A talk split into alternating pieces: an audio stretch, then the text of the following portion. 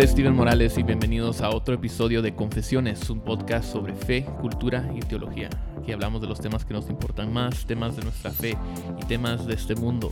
Eh, como siempre me acompaña Justin y Oscar, eh, los otros dos pastores de Iglesia Reforma. Es, o sea, principalmente estoy yo Sí, y seguro. después están los otros dos pastores de Iglesia Reforma. ¿Qué tal Eh, vos? ¿Cómo pero estás? decidí Mm. incluirlos en este episodio. Gracias vos. eh, para hablar de un tema muy importante. Pero antes de entrar a ese tema, eh, Oscar, vi que trajiste muffins para, para todos. para como 20 compartir. personas. Vos fíjate que es mi almuerzo el día de hoy. Mm, Estoy comiendo muffins, Nutritivo. eh, Bastante nutritivo. Pero te los trajo tu sobrina. ¿Qué- Sí, es que ella está vendiendo eh, para, para, su, ¿Quieres para su fin de promocionar? año. O sea, Sí, es pueden una escribirle a cheques a nombre de cheques a nombre de Asociación, Asociación Reforma. Reforma. ¿Y a qué va? O sea, ¿hay Vos, una pero te- causa? o... Eh, Sí, ¿Qué ¿a qué hace va con lo el que- dinero? sus, sus regalos de fin de año. Está ahorrando para sus regalos. Ah, es algo que ella está haciendo Sí. para comprarle regalos a otras Pa- personas. eh, creo que es para ella misma, pero Yo iba a decir, digamos que sí. también para todos. Mejor simplemente no comprarle regalos a nadie, sí.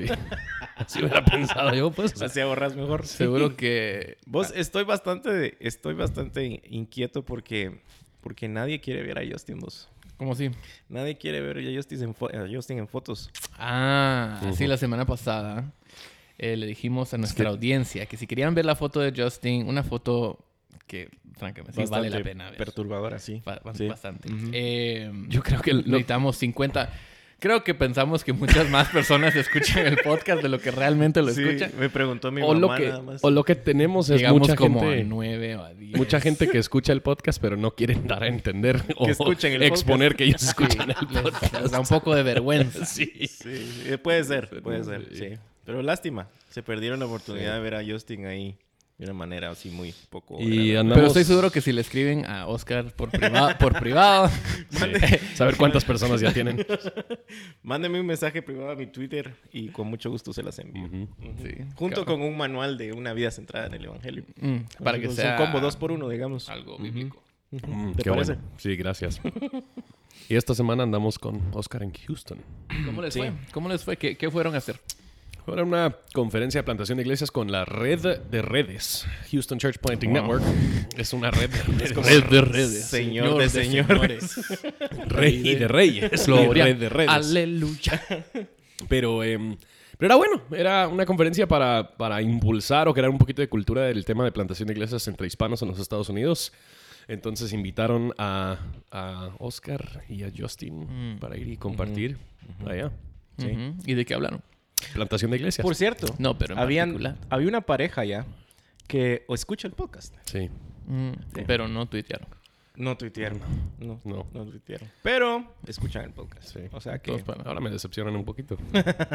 Tenemos una audiencia internacional, entonces. Internacional. Somos un ministerio. Hablamos de, internacional. hablamos de plantación de iglesias y el error que nosotros cometimos es no comparamos notas antes de subirnos. Entonces, como dos o tres veces, Hola, mi uno... nombre es Oscar. No, no, no.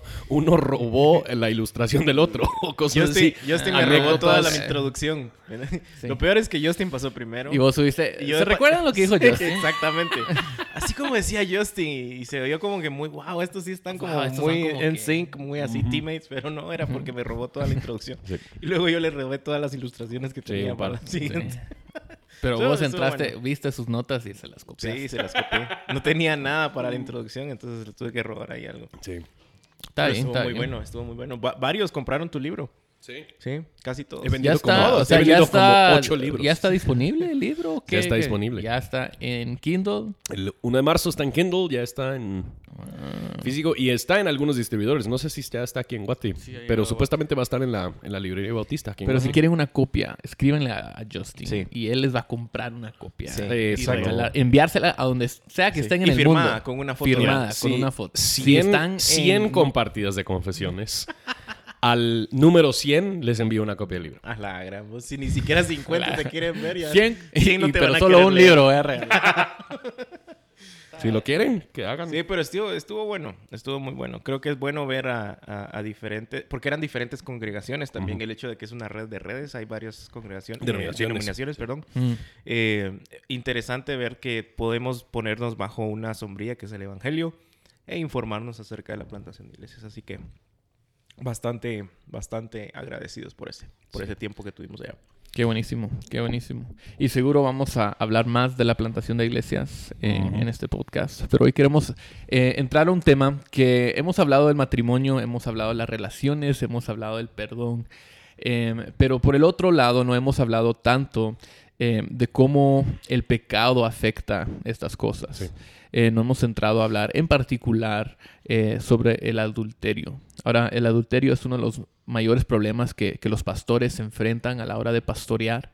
Es algo que muchas veces, eh, yo me recuerdo como, como niño creciendo en la iglesia, pensando que eso era algo que ocurría como en el mundo, pero no se veía dentro de la iglesia cómo va a ser si el adulterio es, es pecado, ¿verdad? Pero em, creo que ahora, o sea, solo tiene, uno tiene que estar en la iglesia, eh, ser adulto en la iglesia o en nuestro caso pastorear en la iglesia por poco tiempo para darse cuenta que esto realmente es mucho más común de lo que pensamos. Eh, y porque es mucho más común de lo que pensamos, queríamos tomar un episodio para hablar sobre este tema, qué es el adulterio, eh, qué dice la Biblia al respecto, cómo, cómo se expresa, cómo lo vemos en, en, la vida diaria y, y, cómo debemos entonces responder. Entonces, tal vez lo mejor que podríamos hacer antes de entrar a, a cómo debemos responder o lidiar con este pecado, eh, ¿qué, ¿qué dice la Biblia sobre el adulterio? Yo, yo, creo que vale la pena tal vez iniciar hablando del hecho de que el, eh, en toda la Biblia y en la naturaleza de Dios, esta idea de fidelidad es sumamente importante. Dios sí. es un Dios fiel. Primero, Él es un Dios fiel a sí mismo. Él, eh, en Él no hay variación, Él no es duplícito, Él no es mentiroso. Dios es fiel a sus promesas eh, y principalmente Dios es fiel a sus pactos, eh, que cuando Él desarrolla un pacto, Él es fiel en cumplirlo, a pesar de lo que nosotros vemos en toda la Biblia, a pesar de que su pueblo no es fiel a Él. Entonces nosotros tal vez la imagen más fuerte de adulterio en, en la Biblia es el libro de Oseas, donde Dios está hablando por medio de la vida de Oseas, ni por medio simplemente de lo que Oseas dice. Y él le dice a Oseas que él se case con una ramera y ella representa el pueblo de Israel y ella va y sale con otros hombres y Dios le dice a Oseas que la vaya y la busque. Eh, que el, el, punto es, Él está demostrando por medio de Oseas como Él como Dios siempre ha sido fiel a su pueblo, uh -huh. a pesar de que su pueblo no ha sido fiel a Él. Entonces este, este tema de fidelidad es, es increíblemente importante en toda la palabra de Dios. Sí, sí. Y, y, tomando en cuenta también lo que nosotros consideramos que la Biblia enseña acerca de qué es el matrimonio, uh -huh. que es un reflejo del Evangelio, es un reflejo de la relación que Cristo tiene con su iglesia. Entonces, al tener esos parámetros, creo que es, eh, podemos ahondar y profundizar un poco más sobre estos problemas que, que sí, tristemente lo vemos eh, a, a, casi que a diario, ¿verdad? Es un problema sí. bastante común. Entonces, en un sentido, el adulterio está, está, es uno de los pecados centrales en la historia uh -huh. de la humanidad, sí. en el sentido de que tuvimos una relación perfecta con Dios, un pacto con Él, pero nosotros, por causa de nuestro pecado, eh, lo, lo, traicionamos. Sí. Traicionamos a Dios. Y nosotros somos, en nuestra relación con Dios, nosotros somos los adúlteros uh -huh. espirituales que prefieren más su propio placer, uh -huh. que somos egoístas, que somos orgullosos uh -huh. y nos queremos más a nosotros mismos y nuestros deseos pecaminosos que a Dios. Sí. Sí.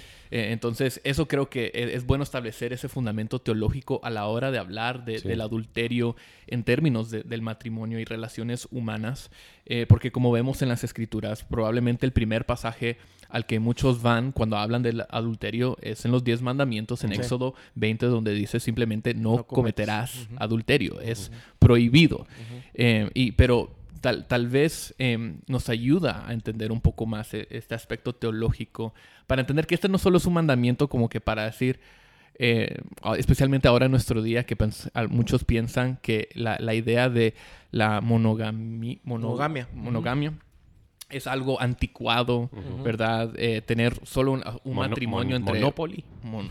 ah, no, eso es, Ese es también es un, un poco anticuado, pero no sí, tan... Es anticuado seguirlo jugando a esta. Sí, ahora, aunque lo... sí, cabas. eh, sin embargo, hay una razón detrás de eso. Sí. Entonces, ¿por qué creen que Dios prohíbe en estos 10 mandamientos que nosotros diríamos, ok, este es el resumen de la ley, ¿verdad? De lo que Dios, o sea, le da a su pueblo para que ellos puedan, sean santos. ¿Por qué incluiría Yo creo que es, es interesante ver, ver el mandamiento, obviamente, en su contexto. Y, eh, los primeros mandamientos, el, el no tener otros dioses, el no perseguir a otros dioses, el no ir detrás de otros dioses al inicio. Creo que eh, en ese contexto, eh, el mismo Dios responde, dice, "Es est- esto es por su propio bien, esto es porque yo los amo. y, y hace unas semanas, no sé hace cuánto, pero eh, hace unas semanas comentábamos en la comunidad misional de cómo los primeros mandamientos nos hacían ver las formas de, de diferente forma, porque no es como que alguien nos está aguando la fiesta, como que quiere, ah, la grande plano quiere que, que me porte así todo santo, porque ni modo, ¿verdad? Sino que simple y sencillamente ver la forma en que Dios pone límites eh, y, establece algunas directrices por nuestro propio bien. Y, y creo que ahí más adelante en Éxodo, no sé si es antes o después, que dice que, que lo está haciendo por nuestro propio bien para no ver nuestra destrucción.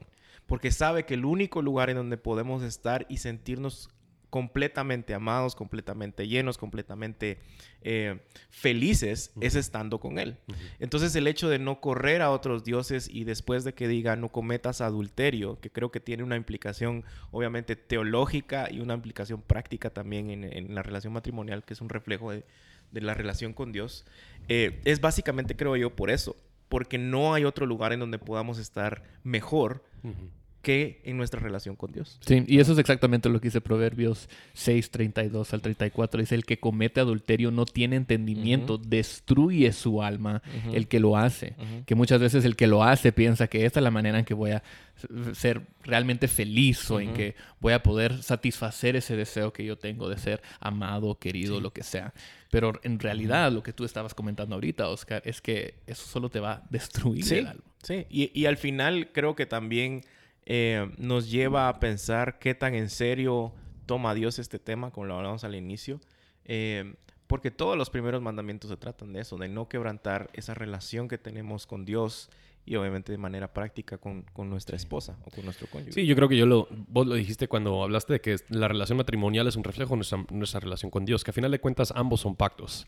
Eh, nosotros vivimos bajo un pacto con Dios, donde Él ha sido fiel a nosotros, a pesar de nuestra infidelidad, pero Él, Él siempre es fiel y cuando nosotros vemos Génesis 2 desarrollarse, lo que sucede en Génesis 2 es un pacto entre el hombre y la mujer y Dios mismo estableciendo este pacto matrimonial, que se está demostrando la fidelidad y que Dios desarrolla el matrimonio para ser una relación solo entre un hombre y una mujer.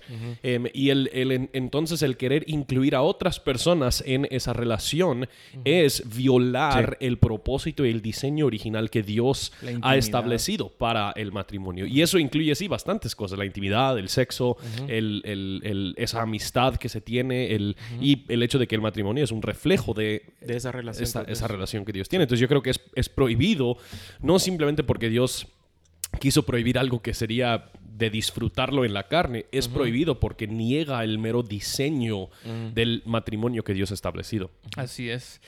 Y también, ese tal vez eso es el pasaje más común de, que habla sobre el adulterio, el que, al que siempre referimos, es, hacemos referencia a ese Éxodo 20, pero en el Nuevo Testamento, el que luego, Jesús, luego escuchamos las palabras de Jesús cuando él, enseñando sobre el adulterio, dice, ustedes han oído que se dijo, no cometerás adulterio, pero yo les digo que todo el que mire a una mujer para codiciarla ya cometió adulterio con ella en su corazón. ¿Qué está enseñando Jesús con estas palabras? Yo creo que como todo lo que enseña Jesús siempre apunta al corazón, ¿verdad? Y tenías en el contexto a los fariseos que estaban escuchando y decían, técnicamente yo no he quebrado la ley. o sea, técnicamente yo no me he acostado con alguien más. Y ese era el, el- el fin del fariseo, a pesar de que sabían la ley, todo era ese. Y Jesús una y otra vez regresa a su corazón y les dice, eh, no estoy hablando de eso. Y como que les pone una barra más alta. Y de hecho es una barra imposible eh, si lo, lo pensamos en, en términos eh, espirituales, ¿verdad? El decir, bueno, entiendo que no debo que, acostarme con alguien que no es mi esposa, estar con alguien que no es mi esposa, pero ahora viene Jesús y dice, ni siquiera voltear a ver. O sea, esto, y me, me imagino la cara, no sé, de los fariseos diciendo, esto es, esto es ridículo, esto es imposible. Pero una y otra vez creo que es la intención, lo que Jesús apunta y, lo que, a lo que Jesús se refiere. Eh, una y otra vez regresa al corazón. Así que yo lo que, lo que creo de esto es eh, que va no necesariamente a los, a los resultados, que es eh, un engaño, una infidelidad, etcétera, sino que va a los motivos que están escondidos en lo más profundo de nuestro sí, Sí, y esto yo creo que también demuestra el hecho de que nosotros hemos reducido el adulterio a tener relaciones sexuales con una mujer que no es tu esposa, si estás casado. Sí. Eh, este versículo está demostrando que el soltero puede cometer adulterio. Así es. Em, y que puedes cometer adulterio sin jamás ni hablar con la persona con la que has Solo adulterado. Con un, con, un pensamiento puedes cometer exacto, adulterio. Exacto. Entonces, el adulterio no se trata, es principalmente un problema del corazón. Así es. No, no un problema eh, de, sexualidad o de sexo, aunque se puede expresar, o de identidad. Em, pero es un problema del corazón y se puede expresar de, distintas maneras. Entonces hablemos un poco de esas, de esas distintas expresiones. Eh, Justin, tú ya mencionaste uno que probablemente es la expresión más común eh, o es la expresión que, a la que siempre referimos eh, cuando hablamos de adulterio, que es sexual, ¿verdad? El adulterio em, es, es ese quebranta, es quebrar el pacto entre un hombre y una mujer. Hablemos, hablemos de esto en el contexto de, matrimonio. ¿Por qué crees que, em, además de la, de, la, de la, simple respuesta que, pues, porque somos pecadores, pero qué, qué busca la persona, el hombre o la mujer, cuando comete adulterio? ¿Qué, qué está detrás de eso? Esto es donde Romanos 1 yo creo que nos ayuda bastante, porque Romanos 1 explica cómo nosotros cambiamos la gloria del Dios incorruptible por la imagen de la creación. Que nosotros estamos buscando satisfacer algo increíblemente profundo en nuestro corazón con cosas que jamás van a poder suplir o llenar esa necesidad. Ahora, esto es, esto es de, dos, de dos lados, porque nosotros también podríamos tener, querer llenar ese, ese vacío en nuestro corazón con nuestro mismo matrimonio. Y cuando nuestro matrimonio no satisface lo que solo Dios puede satisfacer, a veces empezamos a buscar eso en algo más. O nosotros estamos eh, simplemente, eh, no, no, no, tenemos de nuestro matrimonio lo que antes nos daba, o no está el, el la aprobación o el sentido de, de importancia. Parte del problema podría ser como tener las expectativas incorrectas de cómo... Yo creo que en la mayoría de los casos, en la mayoría de los casos estás esperando que el, una relación con una mujer te dé algo que solo Dios te puede, te puede dar. Y no me refiero a lo sexual, obviamente, es un sentido usualmente de, pertenencia, de significado, de seguridad, de amor, de control. Y cuando no logro tener eso en mi matrimonio, busco algo, algo fuera. Y demuestra claramente que no he entendido ni el propósito del matrimonio, ni, ni cómo es que Dios verdaderamente llena esos vacíos. Y, aunque también eh, eh, creo yo que, de alguna manera puede ser de, índole puramente sexual, porque cuando, cuando nos preguntamos, eh, por ejemplo, estas formas en que se da, una de esas formas también es, por ejemplo, en nuestros días lo digital, la pornografía. Pero cuando entiendo yo las repercusiones de la pornografía, eh, en mi matrimonio. Entonces empiezo a hacer estas comparaciones.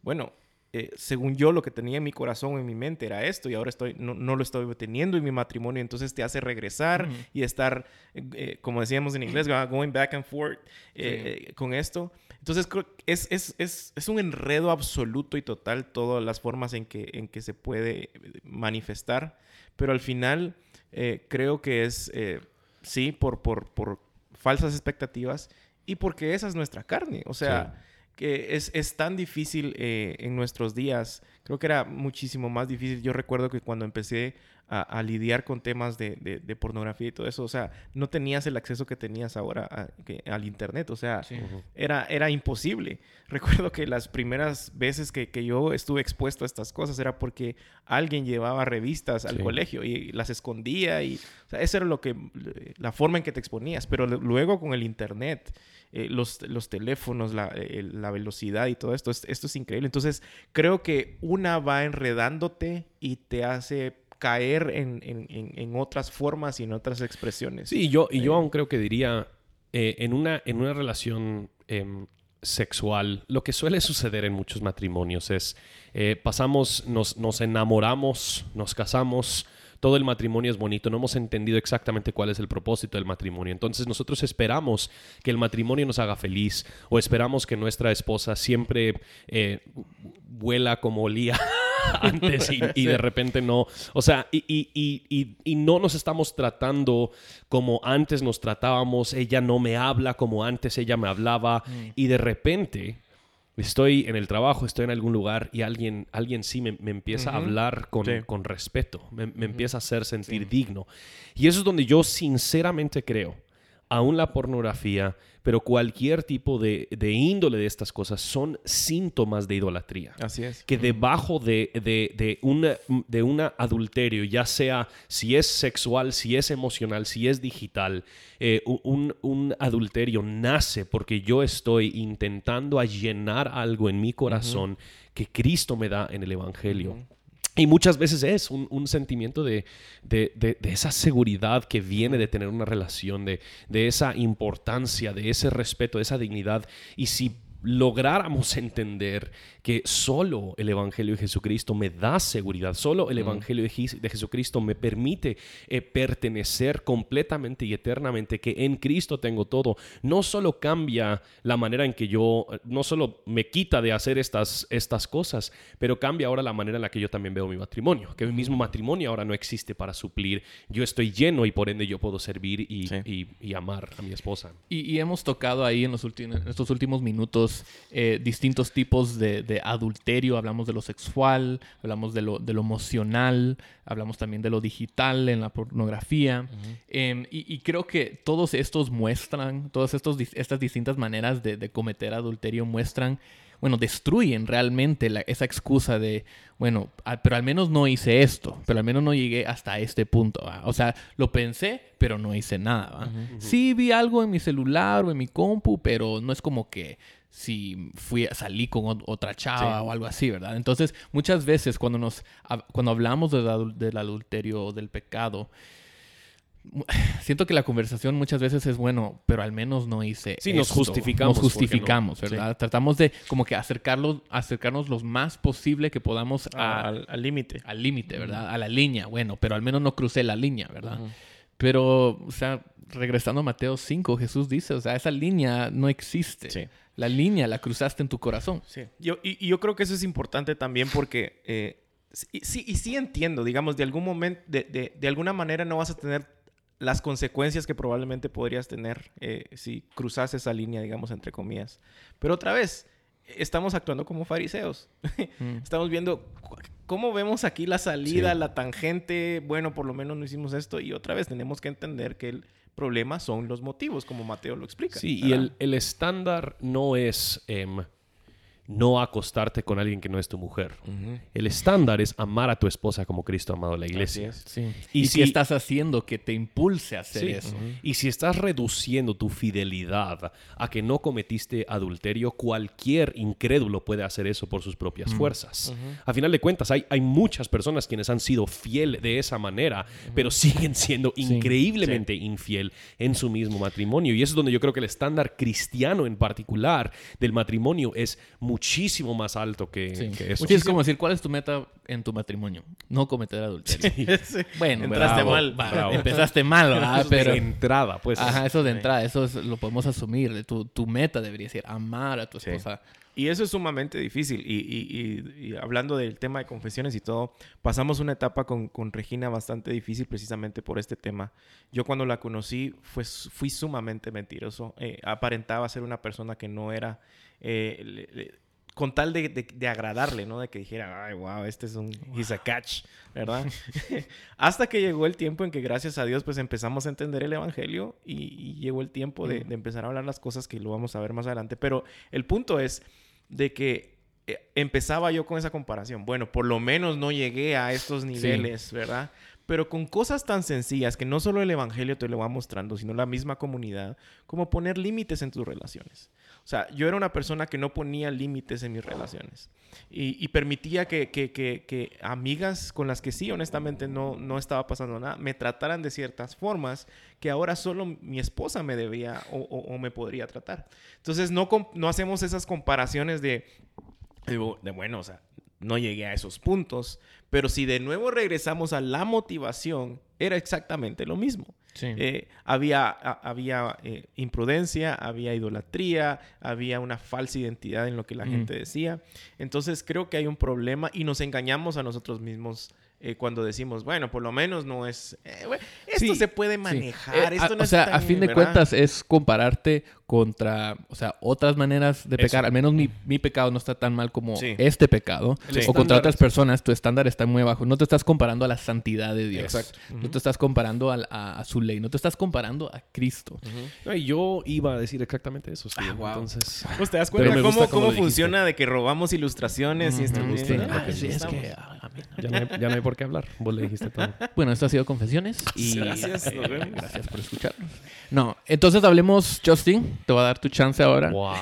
Eh, ¿Cómo debemos responder al adulterio? Eh, y hablemos tal vez mejor eh, o primero de qué debo hacer si he cometido adulterio. Yo creo que este, este es donde esto es donde el tema ya se vuelve muy personal y muy complejo. Em, y, y tenemos que entender que eh, muchas veces no queremos exponerlo, no queremos pensarlo y no queremos hablarlo porque tememos que vamos a causar dolor a las personas a nuestro alrededor, ya si es nuestra esposa o esposo, eh, que vamos a causar dolor a las personas que nos van a ver. Sí, tenemos ¿qué me va a decir si le confieso? Sí, tenemos que entender que nosotros ya hemos dañado mm. y estamos causando dolor al ocultar esto y manejarlo en la oscuridad creyendo que simplemente esto va a salir adelante. Eh, y yo creo que aunque es increíblemente difícil, yo la primera cosa que nosotros decimos cuando nos sentamos con alguien que llega a decir esto es con lo que he lidiado, nosotros decimos te amamos, la gracia de Dios es suficiente, ahora tienes que hablar con tu cónyuge, ahora tienes que hablar con tu esposo, con tu esposa, em, porque no solo confesamos nuestro pecado a Dios, confesamos a, las personas contra las cuales también hemos pecado, que eso es parte del proceso de arrepentimiento. Mm. Ahora, esto requiere cierta prudencia. El punto no es simplemente llegar a la casa y de un solo tirar el, el bombazo de que esto es lo que sucedió requiere cierta prudencia, requiere cierta oración. A veces es muy difícil si estás hablando con en un matrimonio donde uno va a la iglesia y otro no va a la iglesia, es aún más tal vez complejo si no creyente. Es exacto, aún más complejo si es un no creyente o si no está en una iglesia donde el evangelio es predicado claramente, donde entendemos lo, lo pecaminoso que nosotros somos, pero es absolutamente necesario traer esto a la luz, sacar esto em, y con el fin de, tener un matrimonio completamente transparente, completamente honesto, donde se conocen y al conocerse se aman como Cristo ha amado a la iglesia. Entonces yo creo que lo, primero que es absolutamente necesario es, es confesar, es, exponerlo y hablarlo. No es nada fácil. O sea, de, nuevo, creo que, que, gracias a Dios puedo hablar de, de estas situaciones con, con, libertad porque Dios me ha llevado a confesar eh, esas, esas situaciones con mi esposa.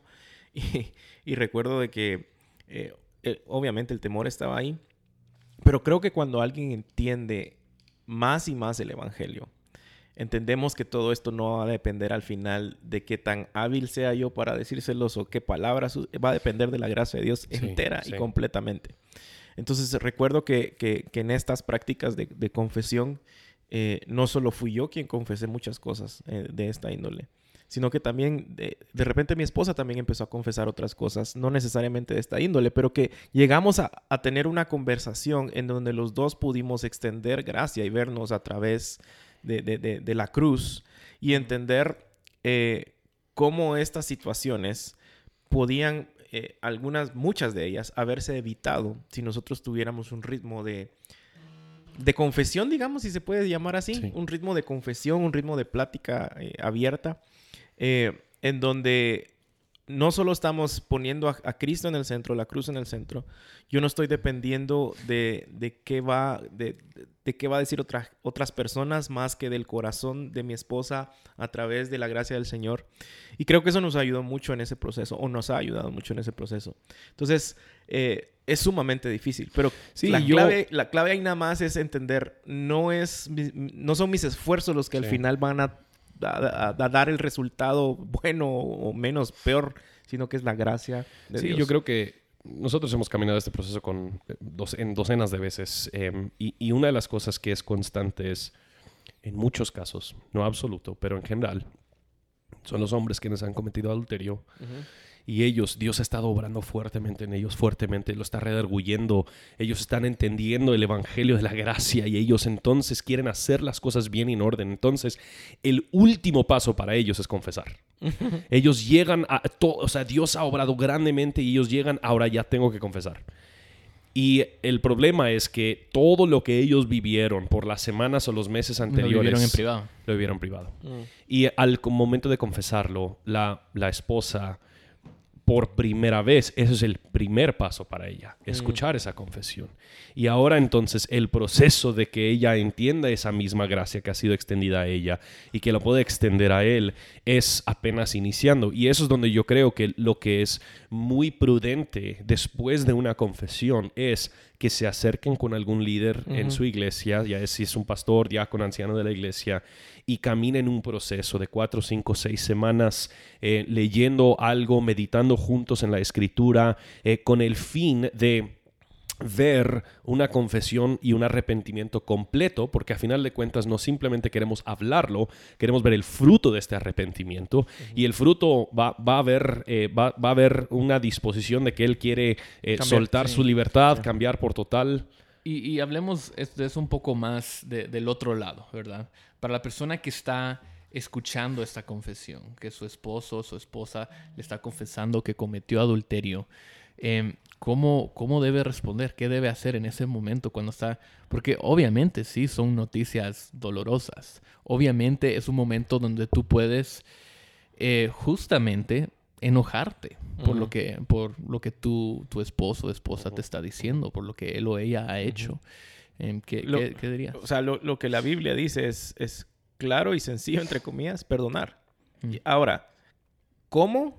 Y, y- y- y todo eso es, es- ya es un proceso largo y, y muy doloroso. Mm, Eh, no va a ser de la noche a la mañana. Sí. Eh, y, y creo que a veces eso también otra vez manejando el tema de falsas expectativas. Porque creo que especial, especialmente cuando alguien confiesa, dice, bueno, ya con esto estamos, ¿verdad? Y ya todo va a salir, eh, Mm. salimos tranquilos y no, esto es Bueno, un ya lo proceso. confesé ya. Exactamente. Y ahí no se termina, ese es el inicio, como bien decías vos, de, de otro proceso más.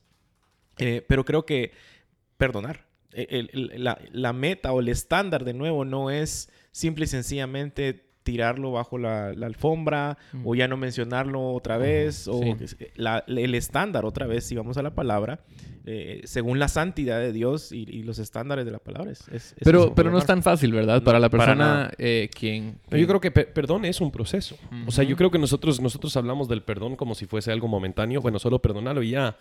Pero perdonar es estar dispuesto, y nosotros creo que hemos hablado de esto en el, Sí, en el un podcast, podcast. eh, estar dispuesto a constantemente regresar a la cruz de Cristo cuando pienso en el dolor que ese pecado me ha causado y aún estar dispuesto a sufrir yo mismo para extender ese perdón a esas personas y no eh, intentar a ejercer justicia sobre ellos, ya es si es simplemente en mi cabeza, eh, en mis pensamientos, en mi corazón, o si es eh, haciendo que ellos paguen por lo que han hecho mediante, yo no sé, una penitencia en el hogar o, o algo así. Ahora, yo sí creo que el, el fruto del arrepentimiento sí es muy importante. Lo que nosotros queremos ver es un hombre o una mujer quien está dispuesta a sujetarse a un proceso que reconoce que ha fallado y no simplemente está buscando cómo salir. Yo, yo me he sentado con hombres quienes eh, confiesan esto y bueno, entonces tengo, ¿qué, qué tengo que hacer? ¿Qué tengo que hacer? Va- para- porque ya quiero regresar a lo normal.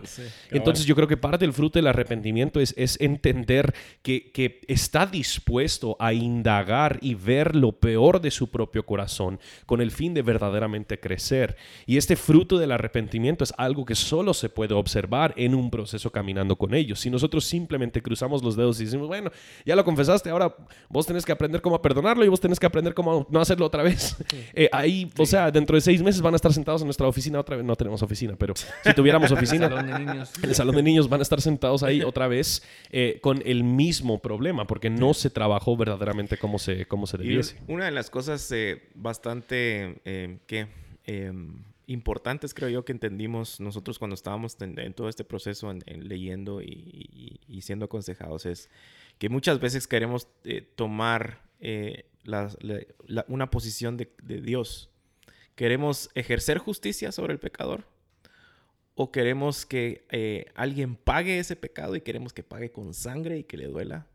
Y cuando entendemos que todo eso lo encontramos en Cristo, nos hace evitar pensamientos como, bueno, yo lo voy a olvidar, pero perdonar nunca. Eh, nos estamos poniendo de alguna manera más alto el estándar. O sea, Cristo lo puede perdonar, yo no. O sea, ¿qué estoy diciendo yo de mí mismo? ¿Verdad? Eh, cosas como eh, yo, yo nunca me voy a perdonar a mí mismo por lo que hice. O sea, nosotros en primer lugar no nos podemos perdonar de nada, ¿verdad? Pero, pero el evitar caer en esas en esas eh, discusiones, digamos, que generalmente escuchamos, solo va a venir entendiendo que alguien ya pagó la deuda de ese pecado, que alguien ya pagó por ese pecado y que alguien ya ejerció justicia en ese pecado. Y otra cosa que decías vos muy importante, porque también lo he visto, gracias, gracias. de nada vos, eh, es de que también he visto parejas o, personas que no les cuesta confesar, pero que ya raya en una desfachatez. Sí y que no hay fruto. Yo ni sé qué significa esa palabra, pero me gusta y lo quiero usar. Desfachatez. Googleala ahorita. Sí. Desfachatez. Desfachatizar. Desfachatizando. Eh, entonces, viene alguien y no le cuesta, ¿verdad? Sí, perdóname, yo sé, la, la, pero no, no existe ningún fruto. Y entonces, y lo sigue haciendo, y lo va a seguir confesando, y lo va a seguir haciendo, y lo va a seguir... Entonces creo que ahí también tenemos que tener especialmente quienes nos pueden acompañar en estos procesos, o quienes van a acompañar en estos procesos, un discernimiento si, eh, de, qué realmente está pasando. Porque el arrepentimiento sin un cambio de, de actitud... Eh, otra cosa que creo que también es un poquito importante en este elemento, em, hay, nos hemos sentado con varias, em, en varias situaciones. Esto, esto me sucedió una vez también en, en, la iglesia en los Estados Unidos principalmente, donde una pareja constantemente pensaba que la otra persona estaba cometiendo adulterio mm. y, no había una evidencia que lo demostraba, era simplemente sospechando y sospechando y sospechando y sospechando y sospechando. Em, y, yo creo que eh, puede llegar al punto en que eso mismo también va deteriorando el mismo matrimonio porque la confianza que quieren lograr al ver a la persona arrepentirse por un pecado que ni se ha demostrado que ha cometido, están deteriorando esa misma, esa misma confianza. Y parte de entender la gracia que va a hacer que esta persona confiese si realmente se están, están en ese pecado es extendiéndoles misericordia y extendiéndoles el beneficio de la duda en esa situación. Y yo creo que es difícil, pero si vas a ir a hablar con un líder, con un líder espiritual, eh, nosotros, nuestra tarea como pastores es muy complejo a veces porque gente llega y dice, bueno, es que yo sé que, yo sé que están yo sé que están cometiendo adulterio, están en una relación. Bueno, ¿cómo lo sabes? es porque, porque vi cómo vio a tal persona. Yo lo siento en mi corazón. lo siento en mi corazón. Y un buen pastor va a decir... Eso no es suficiente. Eso no es suficiente. Y nosotros tenemos que darle el beneficio de la duda hasta que hay algo. Nosotros no podemos llegar y condenarle a esta persona, por decirlo así, o hacer que ellos se arrepientan por un pecado que no se ha comprobado y no se ha demostrado. ¿Quieres otra frase, Chapina? Sí. Están viendo micos aparejados. Uh. Ahorita te confundí más. Sí, me, confundiste, pero sí, con, con mucha desfachatez me confundiste. Pero otra cosa importante con lo que vos decís también es que, que, cuando sí hay un historial de qué ha pasado. El Steven está escribiendo un blog ahí a medio podcast. no, estoy. Está tomando notas. Estoy solo viendo unos correos. Para... Eh, vaya, pues qué bueno. Eh, cuando, cuando esto sí ha pasado repetidas ocasiones, y, y, recuerdo que mi mamá siempre nos ponía este ejemplo. Cuando vos tenés un perro, por ejemplo, que le, le, le, le da miedo, lo aterrorizan los, los cohetes o los cohetes, como decimos acá. Eh, y, vos de repente... Cuetes, Justin. Sí, cuetes. Cuetes. Es que yo iba a decir, deberíamos sacar un libro de los... De, las, de, los, dichos de mi mamá. De los ejemplos de la mamá de Oscar. Como dice mi mamá. Sí, o sea, creo que hay uno por podcast. Mira, mi mamá siempre me decía. Entonces me decía, después que, de, que, de que a un perro ha pasado por un trauma feo, solo ven un fósforo y salen corriendo. Entonces, esto lo digo porque muchas veces también cuando hay un historial extenso de infidelidad, también tenemos que extender gracia a esta persona que puede ser el que está viendo micos aparejados, ¿verdad? Pero que ya hay un temor ahí porque esto ha pasado tantas veces que, que, todavía duele y todavía hay, miedo. Entonces, siempre creo que hay que tener un balance en, en, estas cosas, pero, pero pasa de ambos lados. Pasa tanto de la persona que lo está cometiendo como la persona que está tratando de perdonar. Sí, y creo que de, de, ambos lados, cuando confesamos pecado y cuando alguien confiesa que ha pecado contra nosotros, la manera en que respondemos demuestra qué creemos sobre el Evangelio, mm. demuestra si tenemos la mente de Cristo. Cuando confesamos, eh, demuestra si entendemos que, nuestra identidad está en Él y no en nuestro pecado. Y cuando nos confiesan un pecado, eh, cuando estamos dispuestos a, entrar a un proceso de, perdón y otorgando esa misma eh, gracia y misericordia a otros como con paciencia, como Cristo lo hizo con nosotros. Entonces, ya, ya terminando, eh, ¿por qué no, Oscar, podrías dar como nona, qué le dirías a, una palabra de ánimo, exhortación o, algo a la persona? Eh, que, está escuchando este podcast, que está luchando con confesar. Y Justin, tal vez tú puedes decirle algo también a esa persona que está escuchando que, le está costando perdonar o mm. que tiene ya como que la sospecha de que algo está pasando, eh, y está tal vez em, esperando ese momento y no sabe qué hacer. O, ya le han confesado y no sabe cómo responder. ¿Qué le, Oscar, ¿qué le dirías a la persona que está luchando con, eh, confesar? dobla tus rodillas orar, pedir al Señor. hoy cabal estaba hablando con alguien y le decía, muchas, muchas veces mi oración se convierte en una súplica. Y, es una súplica de Señor, ayúdame porque yo no quiero hacer esto, ayúdame porque no me nace hacer esto. Señor, yo lo entiendo tal vez en mi cabeza de que tengo que hacerlo, pero pon tú que tu Espíritu Santo me empuje, me inquiete, me, me mueva a poder confesarlo, a poder hacerlo. Yo recuerdo que la primera vez que, que, que, que esto pasó, pasé casi 15 días luchando con esto y, con, quienes estaban apoyándome en el proceso. Habíamos eh, hecho un retiro y todo y habíamos hablado y hay que confesar lo que confesó y pasé días enteros. Pero creo que lo, lo, más importante es una y otra vez es estar recordando quiénes somos en Cristo. Estar recordando que no importa cuán profundo sea nuestro pecado, la gracia y el amor de Dios es más grande, es más profunda, es más ancha, es más alta. Y cuando nosotros entendemos eso, de nuevo, no va a ser nada fácil, no va a ser nada eh, cómodo y rápido, pero vamos a poder depender de eso, de, la gracia de Dios. Entonces, oren, suplíquenle a Dios de que, de que, de que nos inquiete a poder hacerlo, de que nos inquiete a poder hablarlo. Eh, entonces, dicho eso, obviamente, de nuevo, no va a ser nada fácil. Acompáñense de gente en el proceso porque esto no es algo que simple y sencillamente lo voy a orar con el Señor, lo voy a hacer y, ya estuvo. ¿no? Hay gente que esté orando por, por, por ustedes o por, por ti en este caso, gente que esté acompañándote y toma tus precauciones. Eh, tomar precauciones es a veces las cosas de las cosas más prácticas que se nos olvida hacer. Si sabemos que tenemos problemas con la pornografía, bloqueemos eh, puertos, usemos software. Si sabemos que, que, alguien en el trabajo o en la, el, colegio, en donde sea, se está pasando de la raya, bloqueemos, borremos, eh, obviemos, compartamos contraseñas. el ser prácticos a veces también como que se nos, se nos, se nos olvida que es lo primero que deberíamos de hacer, ¿verdad? Sí. Justin. Yo creo que la persona que tiene que perdonar, tenemos que entender, nosotros, nosotros pasamos por alto la ofensa. Nosotros no ejercemos justicia confiando que Dios sí va a ejercer justicia.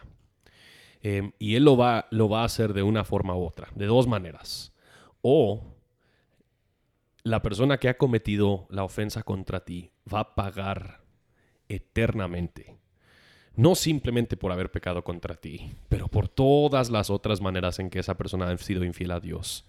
O Dios ha castigado a Cristo eh, eternamente por lo que, sea, lo que ha sucedido. Que Dios ha derramado su ira justa sobre Cristo para perdonar a esa persona. Y si entonces Cristo ha pagado la pena de lo que esta persona ha cometido, nosotros no tenemos ni un solo lugar para poder, para intentar hacer que esta persona también pague lo que Cristo ya ha pagado. Que a final de cuentas, cuando nosotros entendemos el mensaje del Evangelio, estamos viendo claramente que Dios nos ha tratado a nosotros de una manera que no merecíamos y por ende nosotros somos libres para tratar a personas de una manera que no necesariamente merecen. Mm. Em, y de que, de que, entre comillas, merecen que seas justo con ellos o que merecen eh, tu venganza quizás, Pero el Evangelio nos llama a algo muchísimo más alto que eso. El Evangelio nos llama a amar como Cristo ha amado, a perdonar como Cristo ha perdonado. Y eso no es eso no es simplemente pasar por alto la ofensa, eso es confiar que la justicia de Cristo o la justicia eterna de Dios va a pagar la ofensa que se ha cometido. Sí, eso es un buen recordatorio. Tal vez nada más eh, algo también que es importante aclarar, especialmente terminando, es eh, que, que, uno puede mostrar frutos de arrepentimiento, obviamente no volviéndolo a hacer, ¿verdad? Eh, no viviendo en tu pecado, pero al perdonar también, uno de los frutos que podemos ver para ver si realmente hemos perdonado, y pasa en estos casos, es que dejas de echarle en cara a esta persona lo que pasó.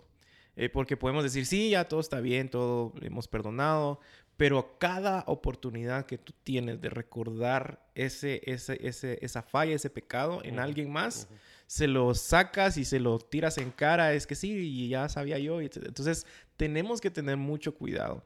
Y aquí podríamos hablar en otro podcast también de cómo reacciona el hombre y la mujer, cómo manipulamos, cómo tratamos de ejercer control. Pero es bien importante entender que uno de los frutos de saber si hemos perdonado es que dejamos de echar en cara las cosas también. Sí, cabal. Cabal. Bueno, gracias mucha por hablar sobre un tema, sobre un tema eh, muy común. De nada, Steven, pero no lo hicimos por vos. bueno. Lo hicimos para todas las personas que nos están escuchando. De parte de todas esas personas. Yo que vos tiraba la foto de esto. Sí, ahorita desde la, cuenta, desde la cuenta de confesiones. bueno, no, gracias.